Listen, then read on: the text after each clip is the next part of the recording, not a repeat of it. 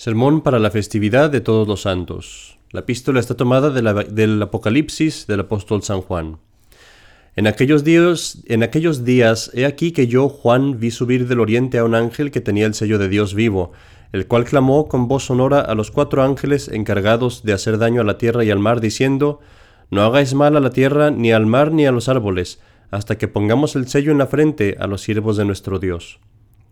Y oí el número de los sellados, que eran ciento cuarenta y cuatro mil de todas las tribus de los hijos de Israel, de la tribu de Judá doce mil, de la tribu de Robén doce mil sellados, de la tribu de Gad doce mil, de la tribu de Aser doce mil sellados, de la tribu de Neftalí doce mil sellados, de la tribu de Manasés doce mil sellados, de la tribu de Simeón doce mil sellados, de la tribu de Leví doce mil sellados, de la tribu de Isaacar doce mil sellados, de la tribu de Zabulón, doce mil sellados. De la tribu de José, doce mil sellados. De la tribu de Benjamín, doce mil sellados. Después de esto vi una gran muchedumbre que nadie podía contar de todas las naciones y tribus, y pueblos y lenguas, que estaban ante el trono del Cordero revestidos de estolas blancas con palmas en sus manos. Y exclamaban a grandes voces diciendo, a grandes voces diciendo, Saluda a nuestro Dios que está sentado en el trono y al Cordero y todos los ángeles estaban enrededor del trono, y de los ancianos y de los cuatro animales, y se postraron delante del trono sobre sus rostros y adoraron a Dios, diciendo, La bendición y la gloria, y la sabiduría y la acción de gracias, y la honra y el poder, y la fortaleza a nuestro Dios, por los siglos de los siglos. Amén. El Evangelio está tomado del Evangelio de nuestro Señor Jesucristo según San Mateo, capítulo quinto. En aquel tiempo, viendo Jesús a todo este gentío, se subió a un monte, donde habiéndose sentado se le acercaron sus discípulos. Y abriendo su doctrina, los, su divina boca, los adoctrinaba, diciendo, Bienaventurados los pobres de espíritu, porque de ellos es el reino de los cielos. Bienaventurados los mansos y humildes, porque ellos poseerán la tierra. Bienaventurados los que lloran, porque ellos serán consolados. Bienaventurados los que tienen hambre y sed de la justicia, porque ellos serán saciados. Bienaventurados los misericordiosos, porque ellos alcanzarán la misericordia. Bienaventurados los que tienen puro su corazón, porque ellos verán a Dios. Bienaventurados los pacíficos, porque ellos serán llamados hijos de Dios.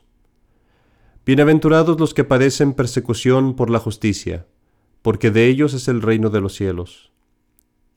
Dichosos seréis cuando los hombres por mi causa os maldijeren y os persiguieren, y dijeren con mentira toda suerte de mal contra vosotros. Alegraos entonces y regocijaos, porque es muy grande la recompensa que os aguarda en los cielos.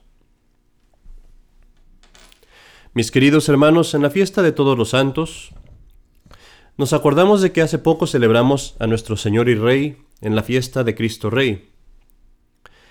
Hoy celebramos a los santos, a todos los santos que viven en el reino de nuestro Señor, hombres y mujeres que nos precedieron. Pero, ¿ves? Cuando honramos a los santos, honramos a Cristo mismo, porque todos los actos buenos, todos los actos de virtud que honramos en los hombres y en las mujeres que están en el cielo, fueron hechos últimamente por Cristo a través de ellos. Y ellos, los santos, son como un portal, como una pantalla a través de la cual podemos ver más de los misterios de Cristo. El día de hoy, contemplemos un poco a Cristo en sus santos, yendo a través o recorriendo aquellas bienaventuranzas que Él nos dejó en el Evangelio. Primero, bienaventurados son los pobres de espíritu, porque de ellos es el reino de los cielos. Quizás habrás oído hablar de San Alejo. San Alejo fue un gran ejemplo de pobreza. Era un joven en la casa de sus padres y en la víspera de su matrimonio estaba a punto de casarse, esto era en Roma. Decide dejar todas sus riquezas y todos los lujos y salir al mundo y convertirse en un pobre vagabundo, en un mendigo. Quiso que su alma no estuviera atada a ninguna riqueza, a ninguna cosa material, sino que sólo buscara el reino de los cielos, y así vivió pobre y, y como un pordiosero. e incluso llegó a ir de vuelta a casa de sus padres y vivió ahí como un siervo porque nadie lo reconoció. Y así vivió durante años en casa de sus padres, durmiendo en un pequeño cuchitril bajo una escalera. Allí murió sin que nadie lo reconociera, y solo pudieron reconocerlo cuando llegaron y encontraron su cadáver y vieron que tenía escrito en un pequeño libro la historia de su vida y quién era él. Murió pues pobre, pero muy cercano a Cristo y un heredero del reino de los cielos. ¿No ves aquí, hermanos, a Cristo abandonando la casa de su Padre para vivir con nosotros, sus siervos, para ganar por nosotros el reino de los cielos?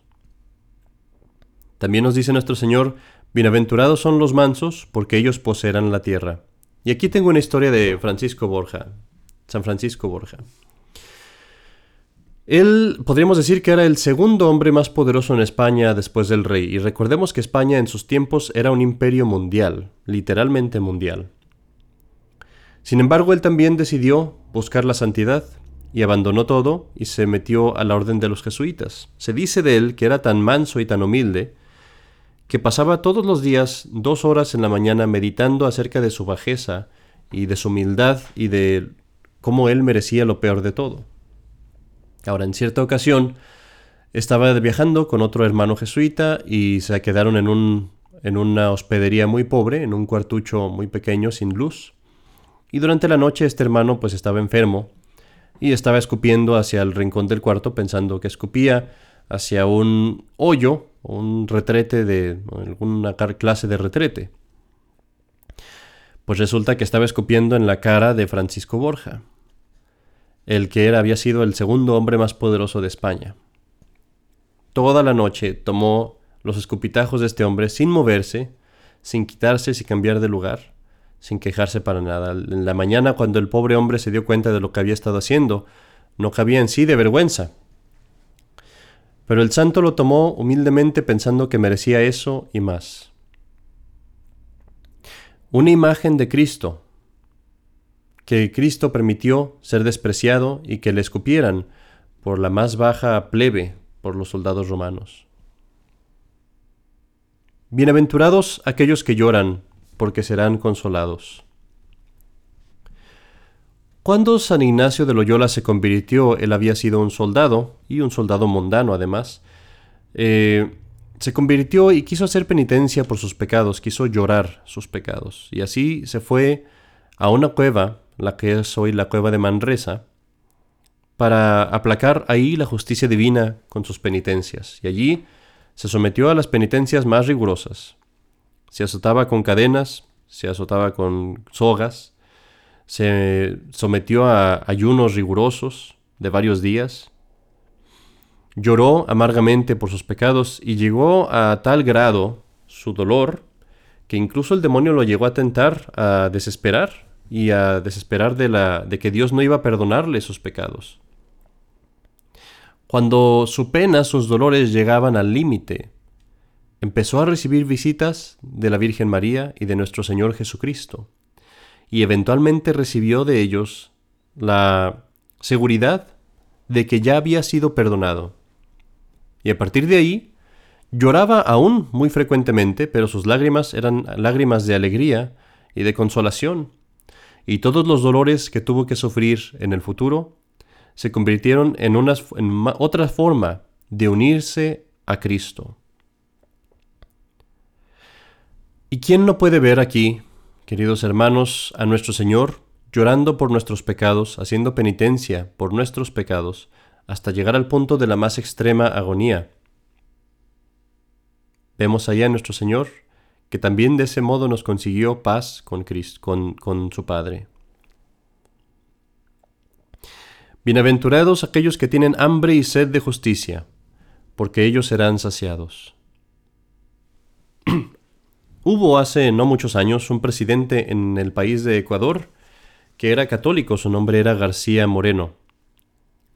Y este presidente se fue presidente en un momento en el que ya todos los países habían sido tomados por la masonería, por las sociedades secretas. Todos los gobiernos estaban bajo el control de las sociedades secretas. Pero él decidió que no le importaba su salud, su seguridad, su paz, la de su familia incluso, sino que estuvo dispuesto a sacrificarlo todo por el bien de su país y de su iglesia, de la iglesia en su país. Y así se convirtió en presidente y abiertamente prohibió la masonería y se opuso a la masonería y hizo que el país fuera oficialmente católico. La gente estaba muy feliz, pero los enemigos de la iglesia no podían permitir que esto pasara. Y así un día, mientras iba caminando en uno de los patios de uno de los eh, edificios del gobierno, un grupo de hombres con machetes se le acercaron y lo golpearon, lo, lo hirieron con uno de los machetes en el estómago y en el pecho. Y así, mientras él se tambaleaba y caía al suelo, con sus dedos y con su propia sangre escribió en el suelo, Yo muero, Dios no muere.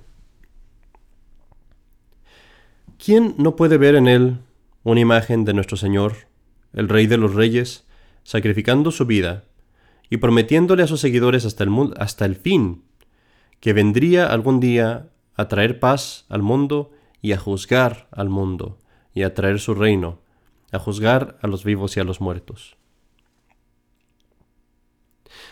Nos dice nuestro Señor también, Bienaventurados los limpios de corazón, porque ellos verán a Dios. Santa Gemma Galgani era una jovencita que tenía un cuidado exquisito de su castidad, de su pureza. Era una mujer muy hermosa y sin embargo nunca usó un vestido que fuera ni siquiera a la moda, sino que usaba un vestido casi como de una monja, porque, no quería que ningún hombre la cortejara. No pudo ser monja, aunque ella eh, más que seguramente tenía la vocación para ser monja, pero no se lo permitieron, y así tuvo que vivir su vida en el mundo, defendiéndose de todas las ocasiones y peligros que hay en el mundo. Llegó a tal extremo su castidad, que ni siquiera se miraba a ella misma cuando tenía que tener los cuidados que uno tiene que dar a su cuerpo. Tuvo una infección en su cuerpo y vivió con esa infección porque no quería que ni un doctor, que ni siquiera un doctor la mirara. Y así vivió con esta infección hasta el punto que llegó casi a causarle la muerte. No le causó la muerte esta infección, pero cuando murió por otra causa, ella dio las órdenes o pidió que su cuerpo no fuera descubierto por nadie a la hora de prepararlo para la sepultura, pues su cuerpo, dijo, le pertenecía a Cristo. A cambio de esta gran pureza, vio frecuentemente a nuestro Señor y a, su Santísima Madre, y veía todos los días a su ángel guardián presente en su cuarto. Una hermosa ventana para ver la pureza del alma de nuestro Señor, que nunca consintió ser revelado a otros, sino sólo cuando llegó el momento de pagar por nuestros pecados, y piensa qué doloroso debe haber sido para él que sin ninguna duda veía a los ángeles y los ángeles estaban siempre presentes también.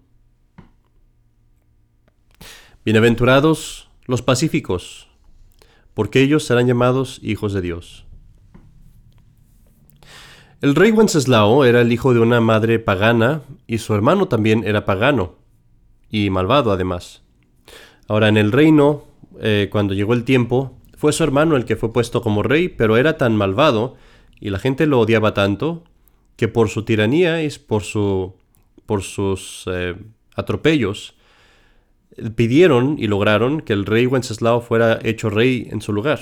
Ahora, el rey Wenceslao no puso a su hermano en la cárcel ni a su madre, aunque sabía que lo odiaban y que hacían un complot contra él.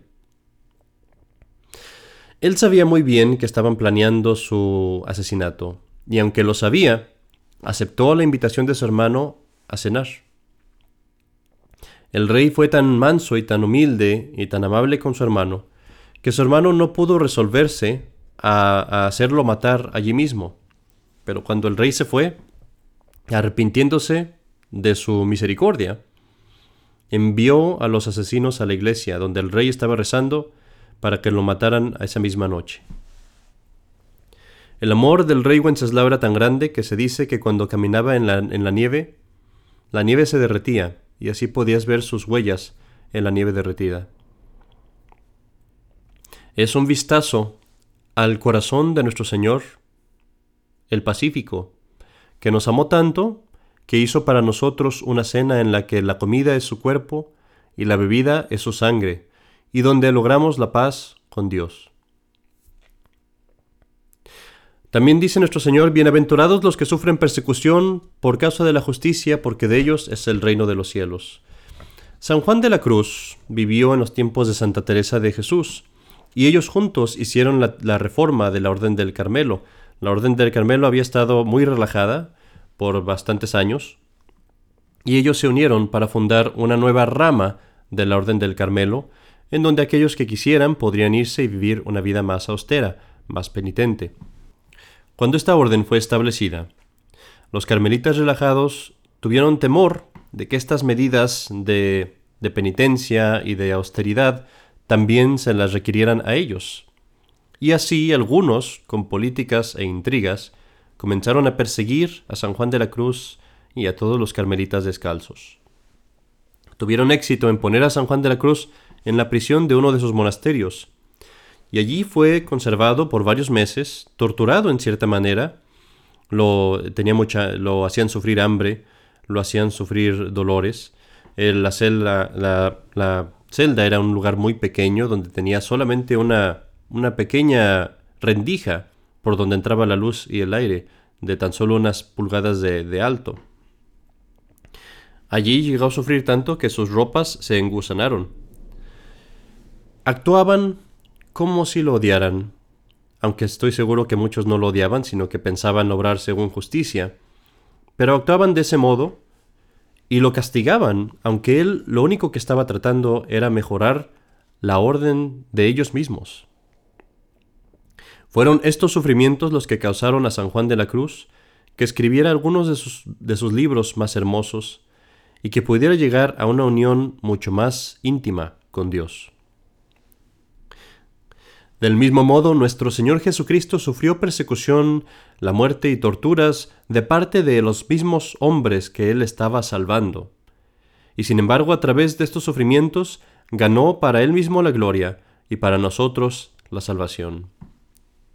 Finalmente, nuestro Señor dice, Dichosos seréis cuando los hombres por mi causa os maldijeren, y os persiguieren y dijeren con mentira toda suerte de mal contra vosotros. Alegraos entonces y regocijaos, porque es muy grande la recompensa que os aguarda en los cielos. Porque vuestra recompensa, su recompensa, es muy grande en los cielos, nos dice. Y sí, verdaderamente vemos a esta gran multitud de hombres y mujeres que sufrieron, que fueron perseguidos, algunas veces pecaron, pero hicieron con penitencia, fueron a confesarse. Algunas veces temieron, pero siguieron adelante. Algunas veces se tambalearon en el camino, pero perseveraron en ese camino, llegando a ser cada vez más cercanos a nuestro Señor Jesucristo. Y ahora para ellos todo sufrimiento se ha ido, ya no hay más dolor, ya no hay más soledad, no hay más enfermedades, no hay más mentiras, no hay más mal para ellos. Los vemos, sí, sonriendo, riendo, seguros de su salvación, con certeza absoluta, Nada más puede ir mal en sus vidas, para nada. Han llegado a obtener la total victoria, la completa y la eterna victoria, para nunca jamás volverla a perder. Ellos mismos nos dicen y escuchamos esa promesa, y ellos nos dicen que verdaderamente su recompensa es grande en los cielos. Mis queridos amigos, así como los escuchamos y los vemos y hablamos con ellos, recordemos, recuerden, porque estas palabras también están dirigidas para nosotros, así como fueron dirigidas a ellos. Recuerden y nunca olviden estas promesas, estos caminos que se siguen hacia el cielo, porque yo les digo y nos puedo decir a todos nosotros, de parte de Dios, que si hacemos nosotros, nuestra recompensa será grande en el reino de los cielos. En el nombre del Padre, y del Hijo, y del Espíritu Santo. Amén.